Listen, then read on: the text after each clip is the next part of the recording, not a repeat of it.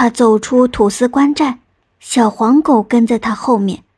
额满来到青稞地里，青稞已经成熟了，金黄的青稞穗子在向他点头致意。他哭得更伤心了，把小黄狗抱在怀里，尽情的哭泣。月亮依旧很圆，很明亮，星星眨着眼睛，闪烁着微光。风儿轻轻拂过，青稞地里发出悉悉嗦嗦的声响，仿佛有人在窃窃私语。聪明美丽的姑娘，你不要再伤心难过了。突然，小黄狗开口说话了。额满很惊奇的看着怀里的小黄狗，它不敢相信自己的耳朵。刚刚是你在说话吗？额满抚摸着小黄狗的头，问道：“是我。”额满被吓了一跳，真的是他怀里的狗狗在说话。他很害怕，把狗放在了地上。你不要害怕，我是人，不是狗。我中了蛇王的魔法，才变成了这样子的。你是人？额满更惊奇了，对他来说。这一切太不可思议了。是的，我是布拉国的王子。布拉国没有粮食，为了让布拉国的人都能吃上粮食，我到蛇王那里去拿粮食种子，被蛇王施了魔法，就变成了现在的样子。可是，就算你是布拉国的王子，现在在别人眼里，你也是一只小黄狗啊。要是你能变回人，那该多好啊！那样就没有人能够嘲笑我了。山神日乌达曾经告诉我，只要我得到一个女子真正的爱，我就能变回人。可是我真心爱你，你怎么没有变回人呢？如果你是真心的爱我，那你就按照我说的做。你赶快把这些青稞收起来，装进一个袋子里，袋子留下一个小口，然后挂到我的脖子上。我马上就要回布拉国，我会沿路撒下青稞种子，你跟着我撒的青稞走。等到看不见青稞的时候，你就会看到我变回人。额满连连点头，连夜收割地里的青稞，然后在裙子上撕了一块布，缝了一个布袋，在布袋的一角留了一个小孔，他把所有的青稞都装了进去。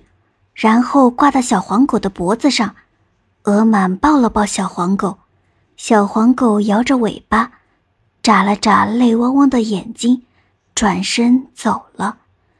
小黄狗一路往西走，它每走几步就会停下来，用脚在地上刨个坑，然后把青稞种子播撒在土里。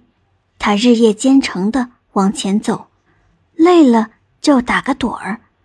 渴了就喝露水，饿了就吃荒地里的野果。鹅满跟着小黄狗撒下的青稞走，他看到青稞发芽、长高、抽穗，从秋天走到春天，又从春天走到了秋天，终于，地上看不到青稞了。不过，他看到了一座城。请问，这里是哪里？额满走进城里，向路人询问道：“啊，这里啊是布拉国的国都。”路人热情的回答道：“请问你看到一个脖子上挂着布袋的小黄狗了吗？”额满打听小黄狗的下落。“哦，你说的那只小黄狗啊，我看到过，看到过，它跑到皇宫里去了。”额满径直。朝布拉国的皇宫走去，小黄狗一直在门口等待着鹅满。远远的看到鹅满后，小黄狗就向鹅满跑去。刚与鹅满接触，一阵青烟闪过，小黄狗就变回了阿初王子了。他像过去一样英俊。阿初王子和鹅满紧紧地拥抱在一起，他们太高兴了。阿楚王子把额满带。到父王和王后面前。他们看到儿子和额满后，很高兴。阿初王子把这一路上的经历告诉了国王和王后，他们听着听着，眼泪都流下来了，当即决定为儿子和额满举办一场隆重的婚礼。婚礼当天，全城的人都在为阿初王子和额满庆祝，他们感谢勇敢的阿楚王子带回了金颗种子。现在，布拉国的人都能吃上粮食了。而且，从柔若到布拉国几千里路上的人，也都吃上了金颗。他们许多人都曾经看到一只小黄狗撒下了青稞种子，这些种子长成了又香又好吃的粮食。